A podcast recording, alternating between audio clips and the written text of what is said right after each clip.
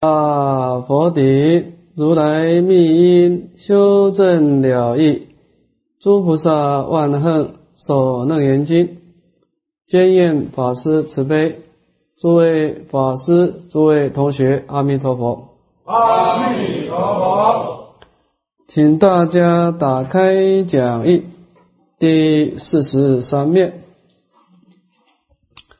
癸六。耶周遍显见性非物。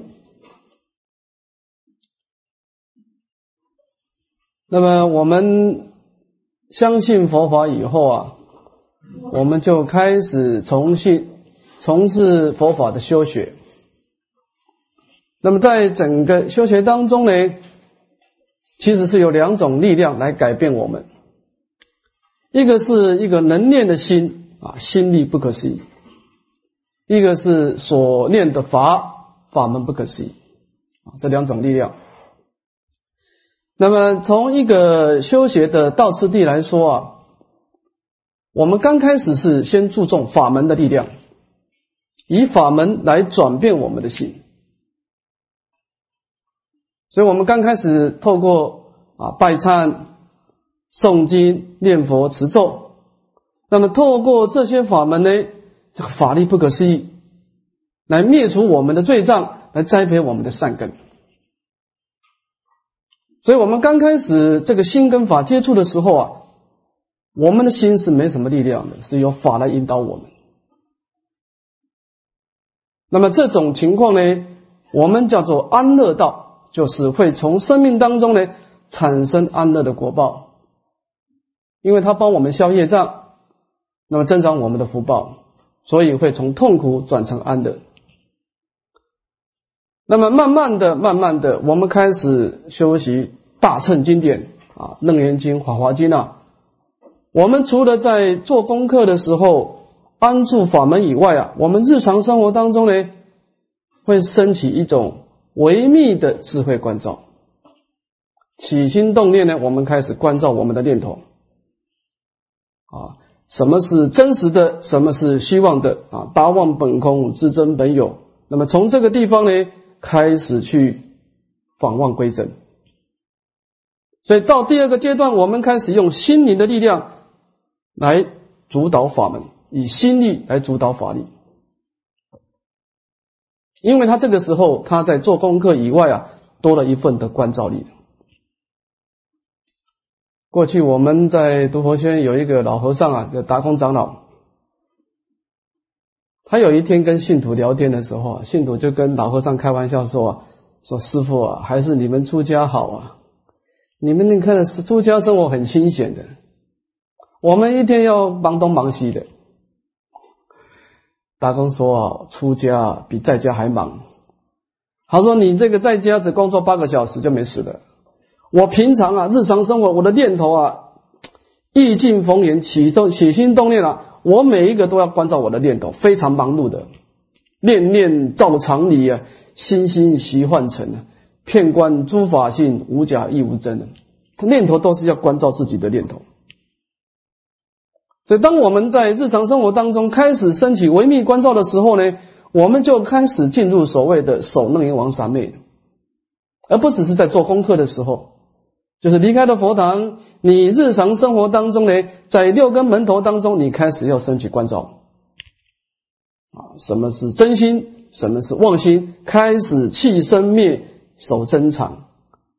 那么这个时候，我们在修学佛法，就不是只是安乐而已，开始趋向于解脱道，开始在对峙生死的业力了，因为你念头开始改变了，你的生命开始变化了。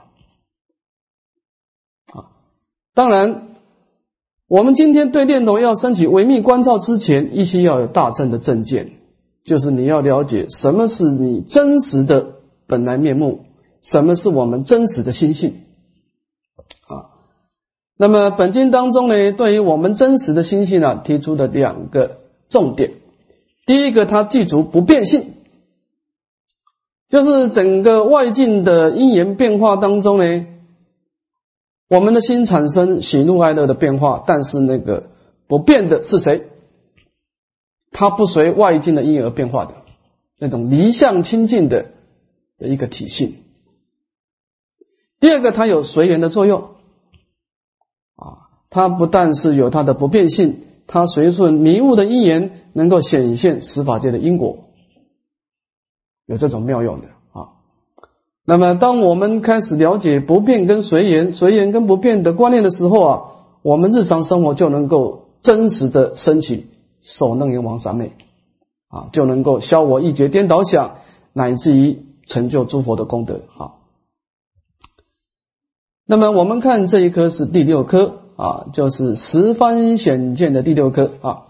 那么前面的五方呢，基本上佛陀在发明真性的时候呢，都是偏重在不变这一部分的观念啊。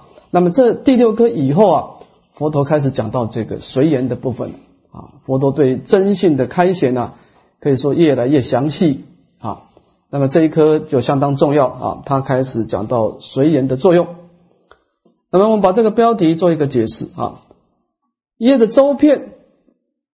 那么这个周遍呢，是指的见性的体系呢是圆满周遍的，它是骗一切的啊过去、现在、未来，那么骗一切的十法界的因缘啊。从一个周遍圆满的角度呢来开显见性呢，它不是一个外在的物质。那么这个物质呢，它有两种特色的。第一个，它有一定的形象，它是固定的。比如说，你看桌子，它就不能变成椅子；那么椅子，它就变成，它就不可能变成扶持啊。所以这个物质它是有一定的形状。第二个，物质它没有明了分别的功能。那么，身为一个真实的心性呢，它是。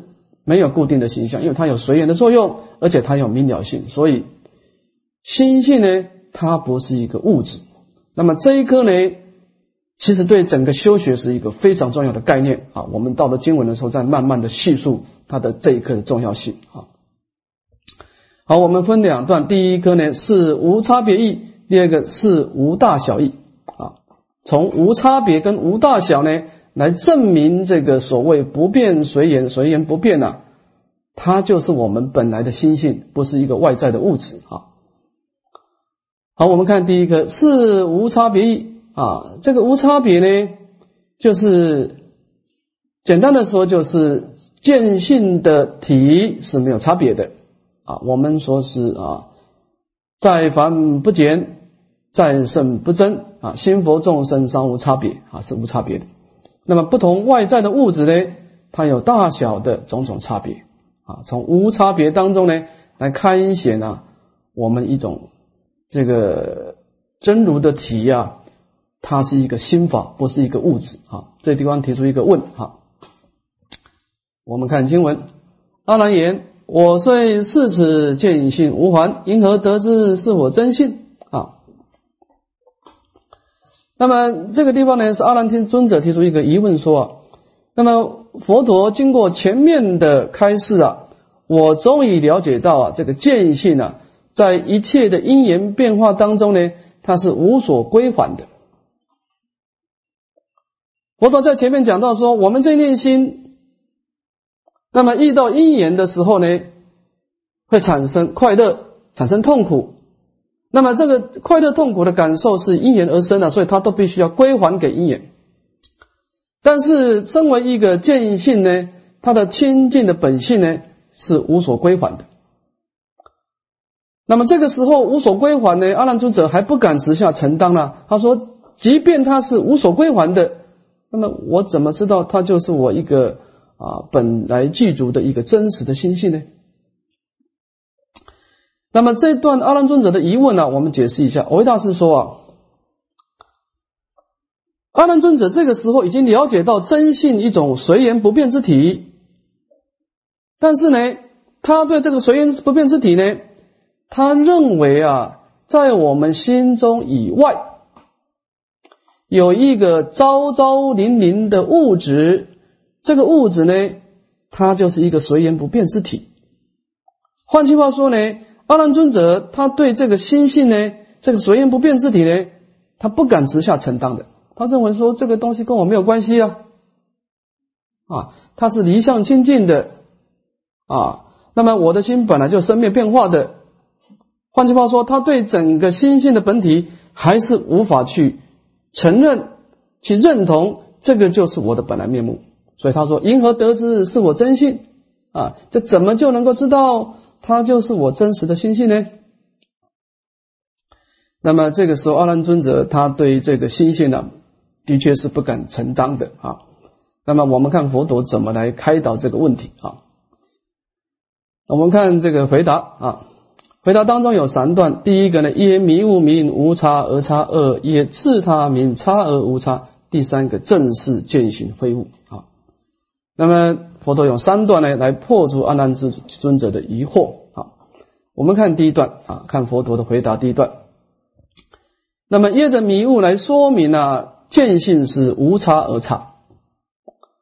那么这一段呢，正是显现见性有随缘而的作用，就是它的体是无差别的，是清净本然的，但是它的作用呢，会因为众生的迷雾的差别呢，而产生大小不同的作用啊。那么从这个地方来证明呢，心性它不是一个物质，它不是一个物质啊，真如不是一个物质啊。那么我们看第一段。佛告阿难：“我今问如，今如未得无漏清净，成佛神力，见于初禅得无障碍；而波罗利见阎浮提，如观掌中阿摩罗果，诸菩萨等见百千界，十方如来穷尽围城，清净国土无所不足，众生动事不过分寸。那么，身为一个见性，它的体，我们前面讲过是随缘不变的。”既然它身为不变化，它就在整个十法界的你造善造恶当中呢，它是不能变的啊。但它的作用呢就有变化了，好，依着迷雾的不同有所变化啊。我们看看这么一个清净的本性，它在声闻的因缘当中表现是一个什么样啊？佛告阿难啊，说我现在问你一个问题，你现在呢还没有成成就呢？正得无漏清净的果位啊，因为阿难尊者这个时候视同凡夫了，连出国都没有正得，所以他是一个有漏位。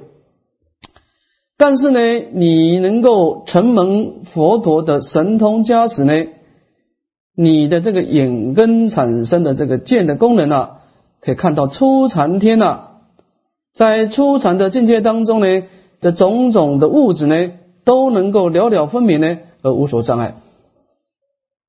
啊，这个是阿难尊者的一个凡夫的见的功能啊，在佛家实力当中呢，能够见到初禅的种种诸物。而一个阿罗汉呢，波罗利尊者，波罗利尊者是天眼第一的啊。那么天眼第一的尊者呢，他的天眼现前的时候呢，能看到这个南阎浮提啊，就是一个世界啊。一个世界佛法的意思啊，就是中间是一个须弥山，那么左右有四大部洲啊，那么这当中呢，这个南瞻部洲啊，就是南阎浮提，我们住在南南瞻部洲，好好。那么在南瞻部洲当中呢，看到南阎浮提啊，就好像看到手掌当中的阿摩罗果啊，阿摩罗果啊，有人说是像一个小桃子一样，小桃子这么小。就是这个沃罗利尊者的那个他的剑的功能啊，能够看整个南阎浮提啊，就看手掌中的小桃子那么样的清楚。那当然，生物人他的特色呢是我空法有，他有一些法执的，但是他我空的智慧是现前的，所以他的剑呢比凡夫还好啊。我们看看菩萨的剑哈，诸菩萨等剑百千剑，那么菩萨的心啊。他有我空的智慧，还有法空的关照，所以他能够分正二空真如理的。所以这种法身菩萨呢，他能够借到百千的世界。这个地方的意思就是说呢，你是一个初地的菩萨，你是见到一百个世界，在一百个世界做佛；你是二地菩萨呢，在一千个世界见到一千个世界，在一千个世界做佛啊。所以地地呢。以十倍的速度而增长，为什么呢？因为菩萨的迷惑比声闻人已经降低了啊！他不但是证得我空，还有法空啊！我们看看如来啊，佛陀的这个见呐，这个见性呢，在如来的心中是一个什么相貌？十方如来穷尽围城，清净国土无所不足。那么佛陀的那个见性，在他的心中所表现的功能，他能够穷尽，就像围城的这么多的十方无边的清净国土，无所不见。这个主就是见了。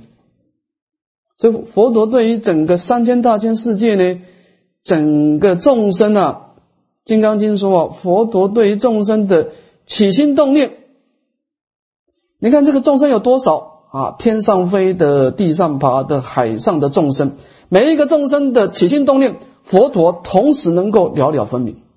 佛陀的见啊，到这种境境界啊，他是无所不见、无所不知。那么凡夫的见呢，众生动势不过分寸啊。我们的见的功能呢，动势就是尽我们最大的力量，我们也顶多看到分寸的距离了。换句话说，我们隔一道墙，我们就看不到啊。那么这个地方呢，当然佛陀所要表达的就是说，这段经文到底是表达什么？他也就是说，同样一个见性，那么这个见性是每一个人都相同的啊，心佛众生三无差别，但是。把它放在不同的心中呢，它产生的效果功能就不一样。你看这个见性，把它放在凡夫的心中，凡夫这个执着很重啊，我们就功能就表现不出来。把它放在阿罗汉的心中呢，哦，就看到三千大南阎浮提啊。那么把它放到菩萨的心中呢，看到百千个世界。那么这个见性把它放在佛的心中呢，就看到了无量国土。那么这个就表示呢，这个见性它的作用呢是有随缘的作用，它是有一为无量，无量为一，它有变化的作用。所以从这一点可以知道，见性不是一个固定的物质，它不是一个物质，物质是不能够有太多的功能相状的变化，不可以。物质的特色叫做执爱，它有固定的质量。它产生一定的障碍，你放的桌子，你就不能放椅子，它有一定的阻碍。但是你看，我们的内心的见闻觉知的功能是随着我们修学，它不断的变化，不断的变化。你看，同样是一个凡夫，你看智者大师，智者大师在修法华三昧之前呢，他的见的功能跟我们一样，看到我们这种。日常生活的见，但是智者大师他在修法华三昧的时候，跟法华三昧相应的时候，成就贤陀罗尼的时候啊，他那个时候在定中啊，看到两千五百年前佛陀在法华会上、灵山会上呢说法的状态，他看到自己在做，他的老师慧师禅师也在做，也就是说呢，他的见功能呢能够追溯到。两千五百年之前的现现象，诸位要知道，禅定是限量境，这不是妄想哦。禅定的境永远是限量境，都是真实的。禅定不可能起颠倒，不可能。什么叫限量境？它是什么境就是怎么境，没有个人的分别。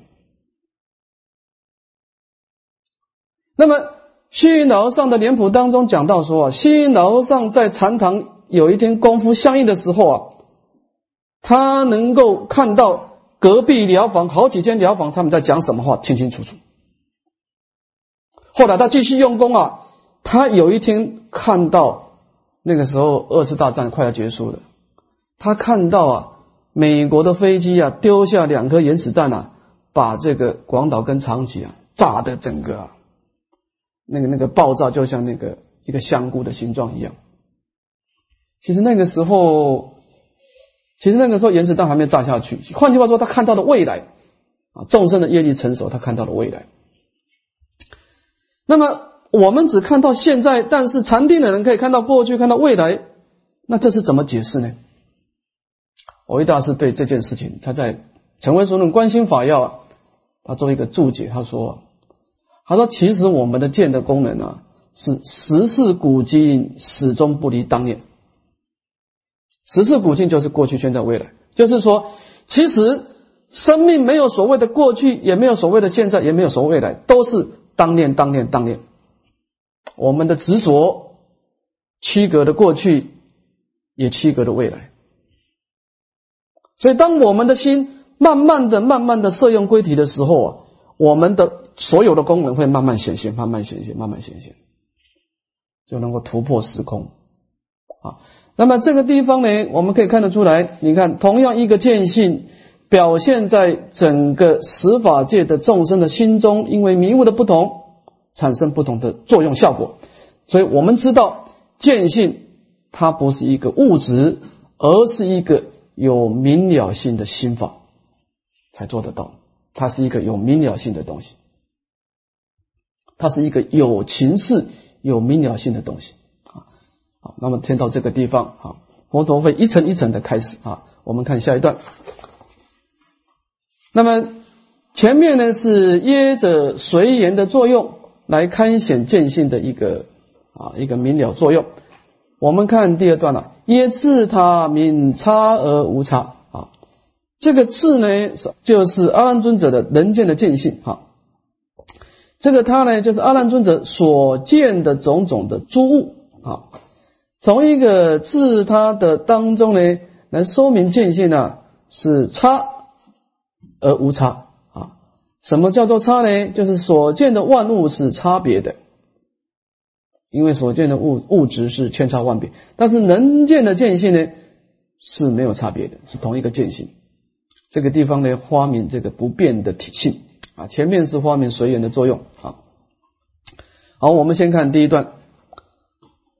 阿难，且无因如观世天王所住宫殿，中间片南水陆空行，虽有分明种种形象，无非前尘分别留爱。这个地方呢，先说明了我们的心跟外境接触的时候呢，产生能所。先讲这个所所见这一部分。当然，姑且呢，以我佛陀呢，跟你阿难尊者啊，那么我们两个现在共同的来观察四天王所住的宫殿。这个四天王的宫殿在哪里呢？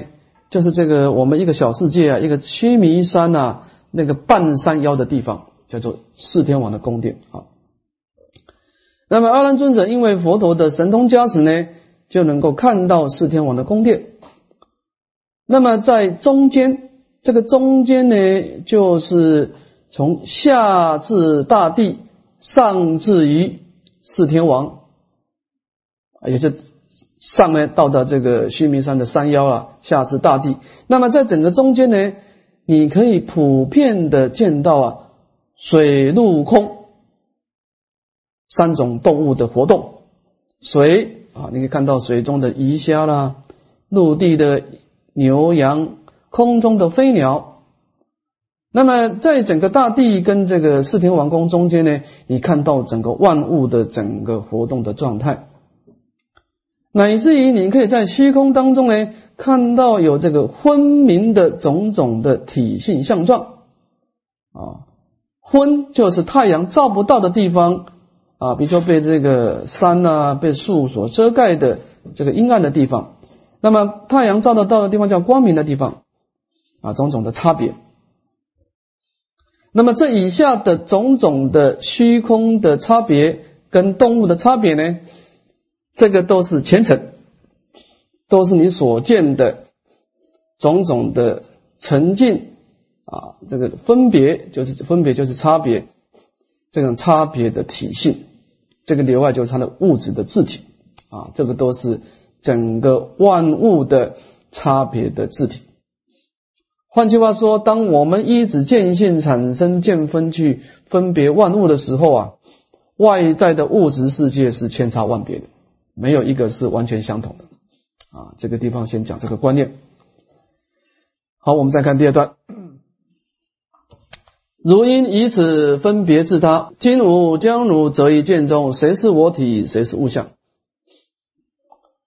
那么佛陀这个时候呢，就希望他从这个能见跟所见当中呢做一个简别了，说你应该从这个当中呢来分别自，就是说阿难尊者他现在搞不清楚说什么是我自己，什么是别人的东西，什么是自己的东西。那么他现在还不认为见性是他自己的本来的东西，好，所以佛陀必须呢从自他的自就是能见的见性，他就是所见的万物啊，就是从自他当中呢加以分别，好，就是说你要从这个能见跟所见当中呢来分别什么是你能界的你的自己的自体，什么是你啊外在的一个因缘的变化。你要分清楚的，你不能含糊笼统的啊。好，那么这以下呢，佛陀就正式的把它从一个人见所见当中呢，分别什么是阿难尊者你自己的本来面目，什么是外在的一个暂时的变化因缘啊，要把自他分清楚。我们看下面一段：阿难，即奴见言，从日夜宫是五灰奴，至七金山周遍地观，虽种种光。亦物非奴，渐渐更观，银腾鸟飞，风动尘起，树木山川，草芥人畜，玄物非奴。我们先看看这个什么是外在的物质啊？你在见到一切物的时候，什么是外在？他说：“阿乱呐，你现在穷尽你能见的功能啊，从日夜功，这个日夜功呢？”也是在须弥山的半山腰，它跟四天王宫是齐的啊，在四天王宫的附近呢，有日宫跟夜宫啊，就是太阳跟月亮。那么你所见到的太阳跟月亮啊，那么都是所见的物质啊，这个就不是你的阿兰的本性，这个是外在的物质啊。乃至于到了七金山，这个七金山呢。就是须弥山呢，它的旁边呢是有一重的香水海，然后有一重的七星山，在一重的香水海，在一重的七星山，如是乃至于到七重。那么七星山所住的众生呢，他的福德比天还小，比人间还大，所以他的宫殿都是宝物所成，他的福报比天还差一点啊。那么你你现在站在须弥山的半山腰，你往下看到七金山啊，你能够周遍的详细的观察到啊，这个七星山的所住的宫殿啊，有种种的宝物的光明。那么这种宫殿的光明呢，也都是物质，也不是你的本性。好，渐渐更观，那么你渐渐的由上而下再观下去。你看到的白银的飞腾，鸟类的飞行，看到的风吹树动，乃至于尘土扬起，你看到的树木山川，乃至于草芥人畜，草是指比较大棵的叫草，比较小的像这个蔬菜的叫做芥。那么整个植物乃至于人类种种的畜生动植物呢？你往这个须弥山的。半山腰看下去，这些种种的万物呢，都是属于物质，这个都跟你阿难尊者没有关系，那都是一个生灭变化的物质啊。所以这个地方呢，佛陀把这个所见的物质标出来。好，那么什么是能见？哈，阿难，是诸静物虽有物性，虽复差殊。同如见经清净所主，则诸物类自有差别，见性无出。此经妙名成如见性。啊，那么这个时候，佛陀跟阿难尊者说啊，这一些的眼镜的种种的物质的体性啊，那么是有种种差别的。但是呢，你能见的见分啊，这种见经啊。是同一个见经呢，他清清楚楚所看到的。也就是说呢，这么多的所见的物质是有很多差别的，但是你能见的见分呢，是同一个见分。那么，身为一个见分呢，这是一个精纯的啊光明的次体，这个就是你阿难本具的见性呢，你还不敢承担吗？啊，诚如见性啊，这一颗其实佛陀要表达的就是说，我们这内心去攀岩六层的时候啊。因为时间久了，攀岩久了，我们这内心呢已经被六层同化了，被物质被物质物化，后面会讲很清楚。就是我们已经搞不清楚什么是我的本来面目，什么是外在的物质，搞不清楚了，这是一个严重问题。就像阿难尊者一样，认为见性是个物质，因为他的心已经被物化。谭旭老和尚。他在讲《楞严经》的时候啊，他在期中考出一个题目，他说啊，我这个期中考一道题目就是什么题目呢？就是你一个出家众，你除了上殿、平常做功课以外，你要怎么用功？你怎么用功？那除了你上殿、拜佛、诵经、做功课以外，那么日常生活你要怎么用功？做这道题目。后来老和尚给的答案呢，就是八个字，就是窘脱根尘，灵光毒药，这八个字。我们简单的解释一下，我们平常生活是用这个心来主导我们的行为行动，但是这个心的活动呢，它要一直根，有一个所依的根，然后它要有一个所言的尘。所以你一旦心一动，一定有根有尘，跑不掉的。但是它这个地方的窘脱根尘，不是说你拒绝的根尘，你拒绝的根尘，你心就不能产生作用，而是你要在根尘的因缘当中呢，你要能够见相离相。你你的心跟外境接触的时候，你要知道什么是你的本来面目，什么是你那个清净的本性，什么只是你一个外在暂时的因缘而已，你要分清楚。这个人见的心所见的物，什么是你自己的本来面目？什么是外在一个假借的因缘？你要很清楚的。所以你在整个因缘的根尘当中活动啊，你要保持不迷、不取、不动，这叫窘脱根尘，灵光毒药。你随时要知道什么是你的清净的本性。你看，你看禅宗，禅宗在打禅期的时候啊，你看有有些人眼睛乱看啊，用爪子过去就啪打下去，看什么看？哪一块砖块是你的？就是说，我们现在所生活的物质都是暂时在生命当中借用的。我们一个生命啊，出生以后，我们假借父母的因缘，最后那么假借这个身体，然后用这个身体来假借佛法拜佛。念佛，我们假借很多因缘来积功累德，但是等到死亡的时候，这些东西要全部归还的。我们空空的来，也空空的走。那么，到底什么是我们真实的东西？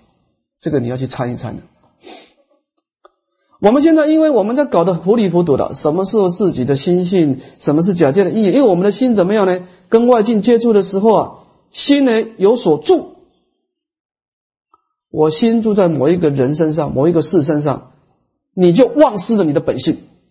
心有所住，即是非住。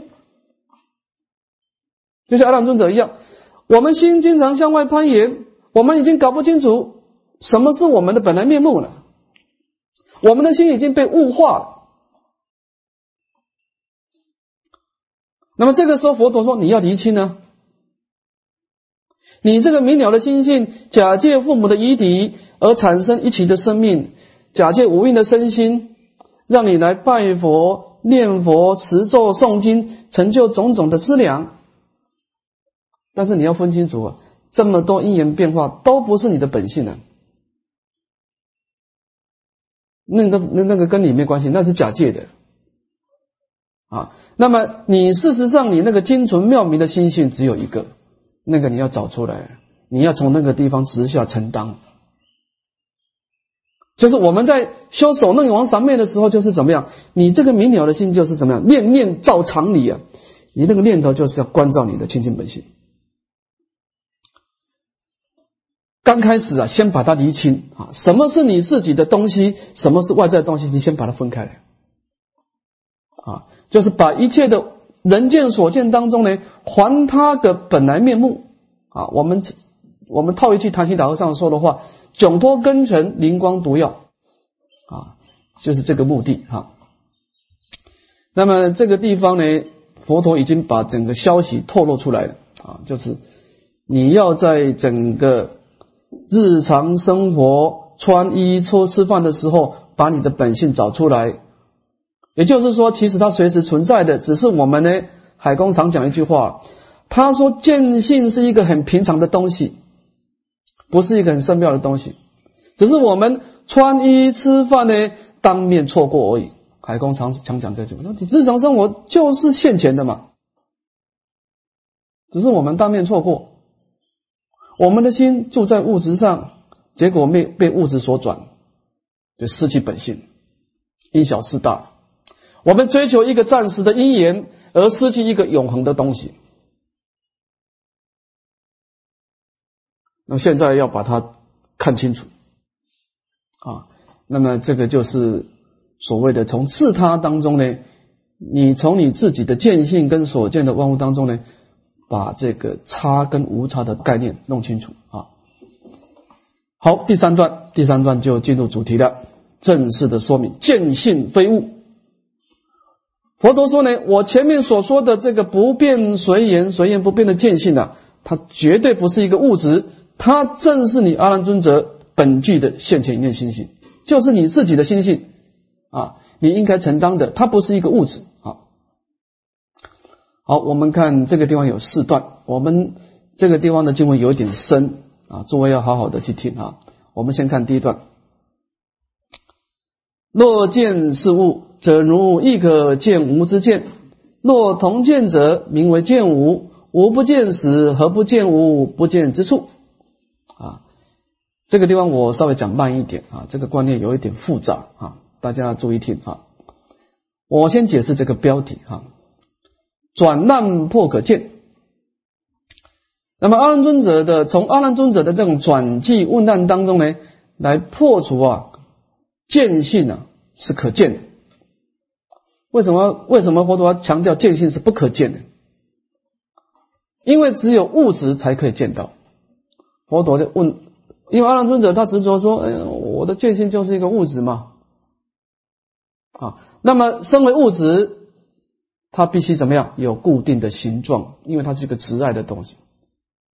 但事实上，见性是不可以见的，所以它不是物质，它没有固定的形象啊。这一课的大意是讲这样。好，我们看经文：假若能见的见性是一个物质。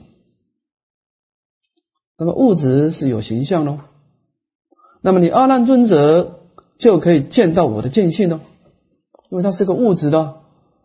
那么你如果是见性，身为见性，它是一个固定形象的物质，那么你阿难尊者可以看到我的见性，我佛陀也可以看到你阿难的见性的，应该是这样子哦。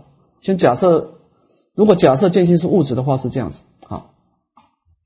那么阿难尊者下面叫转记的。若同见者，名为见无。阿难尊者说：“我可以看到你的见性的，怎么不可以？什么叫同见呢？比如说，我们共同看一个东西，比如说我看花，你们也看花。那么这个时候，阿难尊者就说啊：佛陀，你看花的时候啊，我也看花，那我就看到你的见性呢，因为你看到花，我也看花嘛。那所以我们同时看花，这个时候我就看到你的见性。所以说啊。”假设你阿难尊者，你执着说啊同见一个物质，这个就是见到我的见性。好，那这时候佛陀就问他说：“那我不见的时候呢？当我现在把我把它见性抽出来，我不见这个花。我们不同，我们不要同时见一个东西。我现在不见那个花，你你自己看花，我不看这个花。那么何不见无不见之处？那你应该啊，要能够知道我的见性在哪里。当我不见这个花的时候，不见这个物质的时候，那你为何不能够见到我的见性呢？事实上见不到啊，因为我不看花的时候，你看花，那我的见性在那里，你就见不到了。所以第一个从这个地方呢，我们得到一个结论：见性是不可以见的。你看，你看到这个人的形状，但是你看不到他的见性的，他不是个物质啊。这第一点。第二个呢，啊，我们再看第二段，我们先把它念一遍。若见不见，自然非彼不见之相；若不见无不见之地，自然非物，因何非汝？这个地方是双证见非物，双证从两个方面来证明见性不是物质。什么呢？从两，第一个呢是从见，第二个是从不见啊。从两个情况，我们先看见的情况。若见若见不见，这个地方是成前面的经文。佛陀说啊，我不见物质的时候，你就见不到了。假设你执着说，哎，佛陀，你不见花的时候，我也见得到你的见性，我是见不到的。说若见不见，你阿难尊者可以见到我不见物质的时候，见性在哪里？那这个地方有问题，自然非彼不见之相。那你所见到的不是真正我见性的相状，为什么？因为啊，这个讲堂当中有很多人呢，有你阿难尊者，有很多的大阿罗汉，有这个波斯匿王等等，不是你阿难尊者一个人讲的就算了。你说哦，我们见花的时候，我们两个同样见到花，你看到我的见性。我不见花的时候，你也见得到。为什么别人看不到呢？只有你见得到呢？所以啊，你所谓的见啊，见到我不见的时候啊，其实那个不是我真正不见的相状，不是我的见性的相状。因为别人看不到嘛，只有你阿难看得到嘛。那这个是你错误的执着啊。所以见是不合理的。好，我们看不见。假若我的见性你是见不到啊，你见不到我。那么不见的时候，见性在哪里？你见不到。那么可见见性，它不是一个外在的物质。那么不是外在的物质，那么它不是你众，不是你阿难尊者本来的见，本来具足的见性，那是什么呢？你为什么不敢承担呢？啊，那么这个地方就是说。你见不到我的见性在哪里？那表示什么？表示见性是不可以见的，不可以见的表示什么？它不是物质，它不是物质，就是一个心法，是一个有明了性的心法。那就是你阿难尊者当下的现前一念心性嘛，就是你的本来面目，你为什么不敢承当呢？啊，因何非奴？啊，这个地方就是有责难的意思啊。我们看第三段。又者，如今见物之时，如既见物，物亦见如，体性纷杂，则如一物并诸世间，不成安立啊。那么这个是反辩的，用相反的方式来论辩啊，就是说，假设呢啊，这个物质是能见的话，那这个地方就有问题了。好，我们看哈，又者，如今见物之时。说你依着你的见性见到物质的时候，哦，那么物质是不是没有明了性的啊？就是说，假设你说，哎，物质也有明了性，你刚刚讲说，哦，佛陀说见性是一个有明了性的东西，那么有明了性的东西也不一定就是我啊，可能物质也有明了性啊，那么佛陀就破它了。他说：“你这个用见性见到物质的时候，那么假设物质也有明了性，那么你见到物质，物质也见到你，这样子呢，有情无情的体性变成非常的杂乱。有情是有明了性的，无情是无明明了性的，这样子体性就杂乱。那么你阿难尊者跟我佛陀呢，还有世间一切的法呢，这种个体就不能安利，就坏世间相，破坏世间的安利。啊，那么这段我们待会再继续说明一下啊。好，我们休息十分钟。